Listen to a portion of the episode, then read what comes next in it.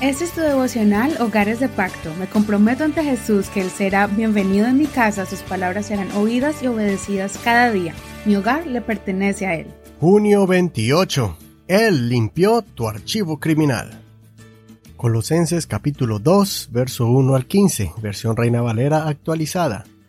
Quiero pues que sepan cuán grande conflicto tengo por ustedes, por los de la Odisea y por todos los que nunca me han visto personalmente, para que unidos en amor sus corazones sean reanimados hasta lograr toda la riqueza de la plena certidumbre de entendimiento, para conocer el misterio de Dios, es decir, Cristo mismo.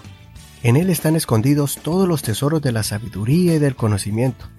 Digo esto para que nadie los engañe con falsos argumentos persuasivos, pues aunque estoy ausente en el cuerpo, no obstante en espíritu estoy con ustedes, gozándome y mirando su buen orden y la firmeza de su fe en Cristo.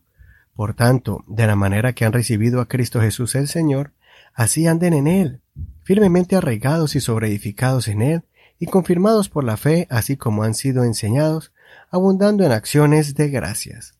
Miren que nadie los lleve cautivos por medio de filosofías y vanas sutilezas, conforme a la tradición de hombres, conforme a los principios elementales del mundo, y no conforme a Cristo porque en él habita corporalmente toda la plenitud de la deidad, y ustedes están completos en él, quien es la cabeza de todo principado y autoridad.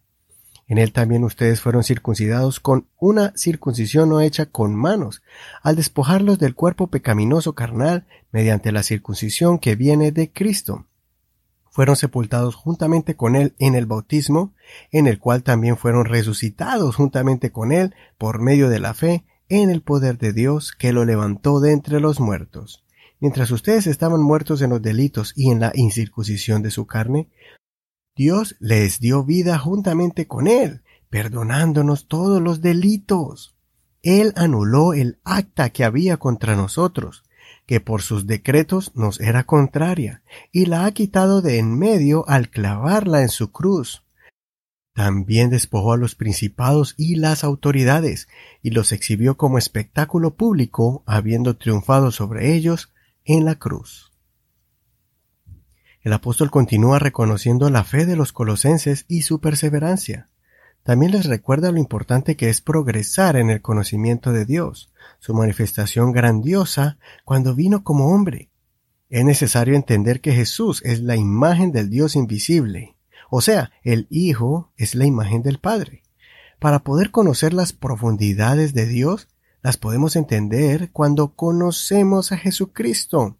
Él hizo visibles las cosas que son invisibles. Quiero resaltar la gran obra que el Señor hizo en la cruz, y el apóstol las compara como una lista de infracciones cometidas, semejante a un archivo criminal que es presentado delante de un juez para dar la sentencia de castigo merecido del infractor. En este momento aparece alguien llamado Jesús con el documento divino escrito con sangre de que Él ya pagó el precio para que el condenado, o sea nosotros, se nos perdonen nuestras faltas. Es más, Él tomó ese archivo criminal y lo crucificó en la cruz del Calvario.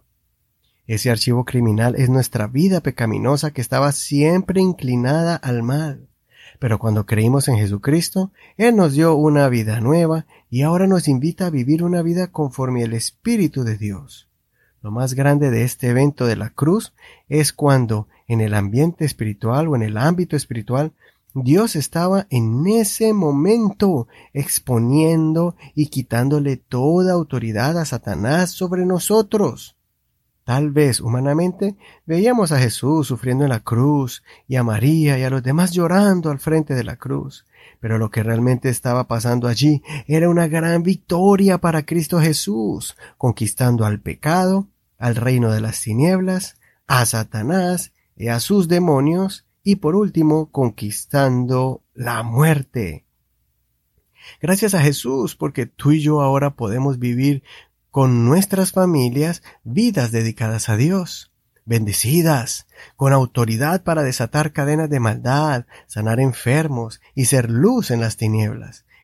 Y lo mejor es que cuando el acusador de nuestras almas, que es el diablo, venga a acusarnos con nuestros pecados pasados, tú y yo podemos mostrarle el documento divino, escrito y firmado con sangre preciosa, que dice que tenemos nueva vida, que somos nueva criatura en Cristo Jesús y que ya esas acusaciones en contra nuestra ya no existen.